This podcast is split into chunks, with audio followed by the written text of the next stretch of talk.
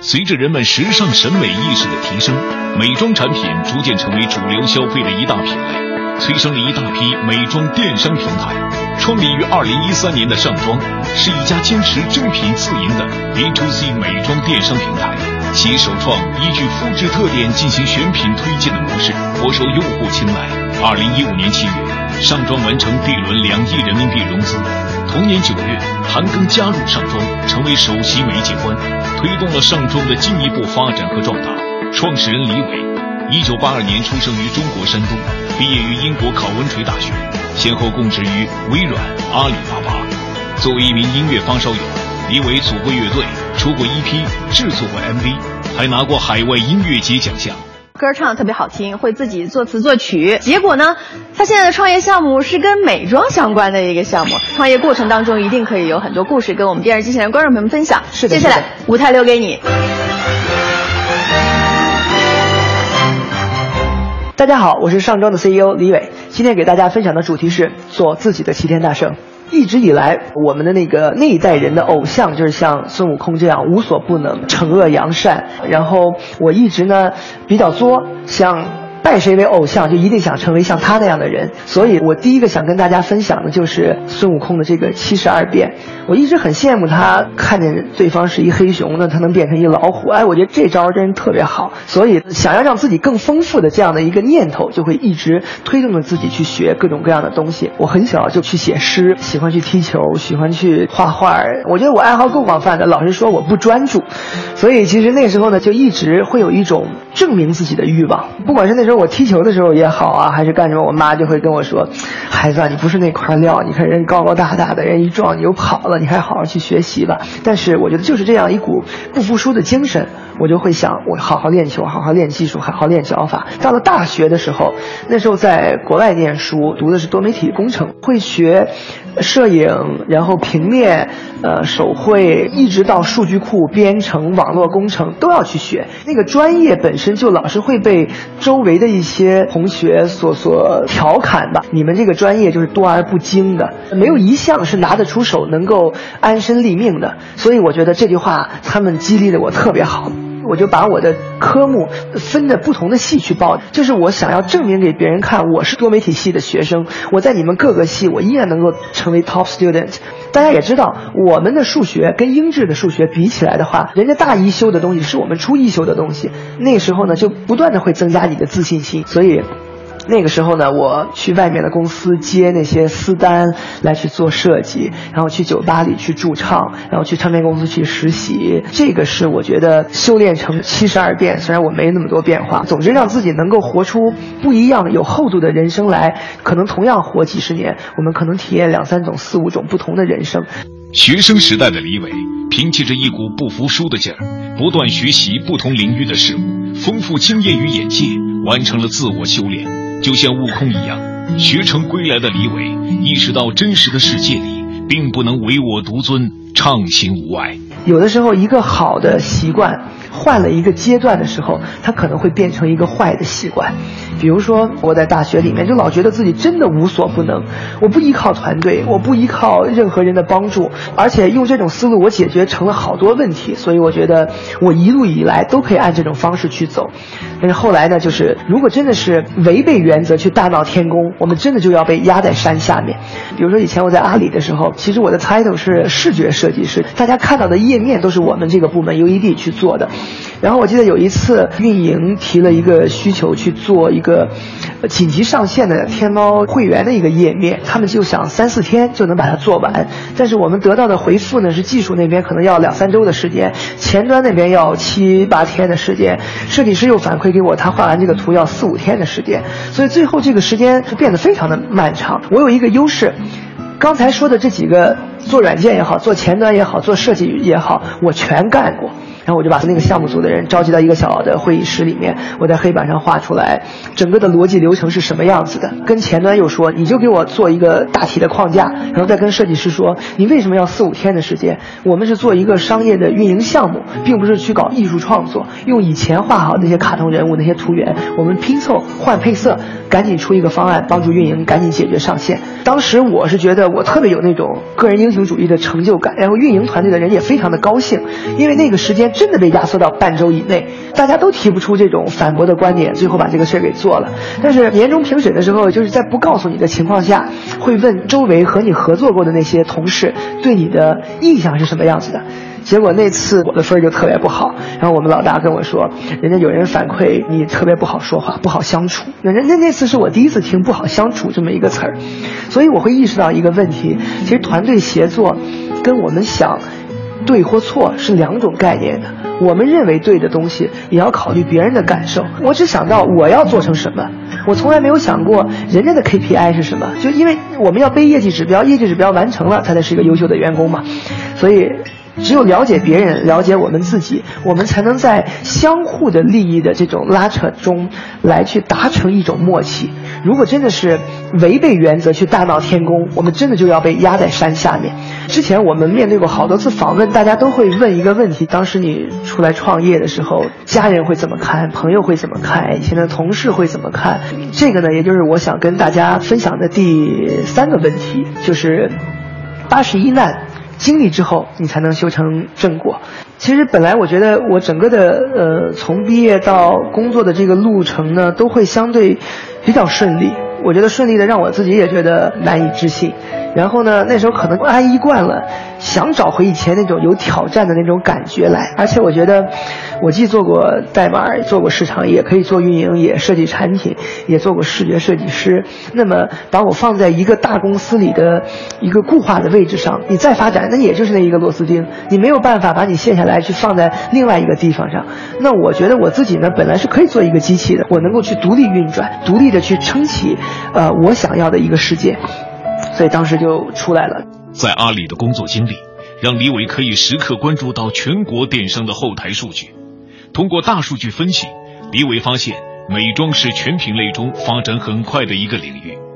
最终，他选择了美妆行业作为自己的创业项目。正当李伟沉浸在创业的喜悦中时，却遭到了来自亲人的反对。我爸呢是一个特别老实、特别稳重、特别保守的一个人，他就觉得他是十分的不理解，因为他们那一代人是可能一生都不会换一个工作，所以他们就觉得别人好多人可能还挺羡慕去阿里的。你说你你从里面出来，就给我写了老长一个信。我觉得在我们的文化体系里，每一个人应该为家庭而活，每一个人为身边的人而活。在我看来，我的观点，一个人先要为自己的人生负责。你再去考虑别人。我们举一个最简单的例子，飞机上我们都有看那个紧急情况下要落下来那个氧气面罩，上面都会写着：你再爱你的孩子，你先把自己的氧气面罩戴好，你再去照顾他。所以呢，我觉得父母可以成为我的一个后盾，可以成为我的一个顾问，但是绝对不会成为我的一个指挥棒。你唯一可以做的，就大家记住，成王败寇，把这个事儿做成了，他会觉得啊，当时你做的还不错。如果这个事儿瞎了，那完了，这辈子很难。翻身了，所以我们就要看清自己的未来，看清自己我们的路该去怎么继续下去。这样的话，我们就会历尽种种磨难，终成大圣齐天。谢谢大家。谢谢李伟的精彩分享。刚才说到八十一难当中，可能有其中很难过的这一关，就是自己的家人。嗯，那现在家里人对你目前的这个状态怎么样？挺支持的呀。我觉得我在他眼里真的就像孙悟空那种猴子那样的，就是什么事儿都会闯一些祸呀，所以他会觉得可能我更。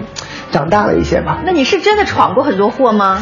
闯过的呀！我小时候我这人特别坏，好像也是看《西游记》，里面有那人参果，然后从地下挖出来，吃了以后长命百岁。然后我觉得这种宝物一定会存在我们家周围的，然后我就去草地里面去去薅。一开始是草，须根都很细，嗯，结果后来发现有一奶奶家种的是芋头。薅出来那个芋头之后，我就觉得找到宝物了。第第二天我再去薅的时候，我就还去 是的呀，因为我觉得是宝物啊。但是我觉得奶奶不高兴了，我就把那个芋头给掰下来，然后把上面那根草再埋回去。我觉得奶奶就应该看不见了。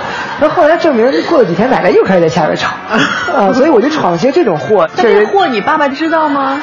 后来知道了，这种事儿太多了。好啦，我们八卦时间就到此为止了啊！接下来咱们这现场还有三位青春追梦人，张倩，李总你好啊，你好。我之前用上妆的时候觉得做的非常漂亮啊，还有更漂亮的一点是里面有一个九十天无理由退换货，嗯，但是这个我打了个问号，那这个真的可以做到吗？还是有什么特殊要求啊？当然可以做到，因为其实是这样的，我们作为一个新品牌，很多用户对我们持观望态度，或者是有一定的这种顾虑在的。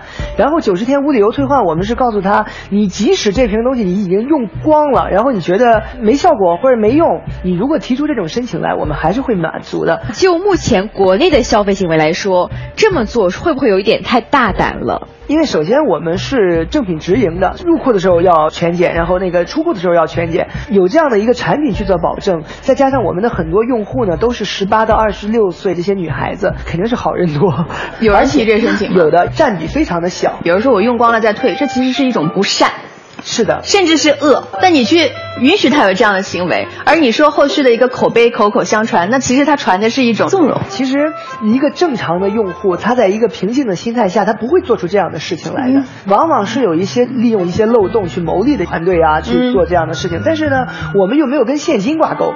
所以他买了这批货，他自己也没有办法去卖出去，做这种概率是不大的。电商运营很好的一点就是我们能够把后台的数据能够看得到，所以我们基于数据去统计概率，来去论证这件事情做的是好与不好，带来的这种收益利润也好，远大于我们在这方面退货产生的损失。嗯，那么这件事情就是正确的。好，接下来曾曾。林总你好，我是曾曾，我现在是一个美妆的网红自媒体。现在网红的经济发展特别迅速，那很多人都在用网红的这种推动效应带领自己这个平台的这样一个业绩。你觉得对这个你有什么想法？我觉得挺好的。其实我们都在这个信息升级的这样的一个过程中去接受一些新的生活方式。以前呢，我们周围也有这样的一些意见领袖，那只不过现在呢，我们会有一些更聚焦的一些点，比如说我们签下来的韩国最大的一个美妆网红叫 Sarah。他呢也帮我们去做了很多彩妆的一些普及的工作，我很感谢这样一个趋势给我的行业带来的一些助力的作用。其实前段时间 Papi 酱的这个贴片广告被一个美妆品牌签了，这事儿你知道？啊，知道。嗯，其实曾曾就是一个美妆达人，而且他也有一定基数的这个粉丝量存在。现在都可能女网红比较多嘛，是的。但其实我觉得男生的话，对于女性的消费群体来说，有更大的推动力。是的，我非常赞同。之前我们董事会有考虑过说找一个女明星做一些品牌宣传的。一些工作，但是我们会发现一个问题：女明星的女粉丝非常理智。言下之意是男明星的女粉丝 不那么疯狂。真的，真的，你像那是韩庚的这些粉丝，他们恨不能把他周围宿舍的人全拉成上妆的粉丝。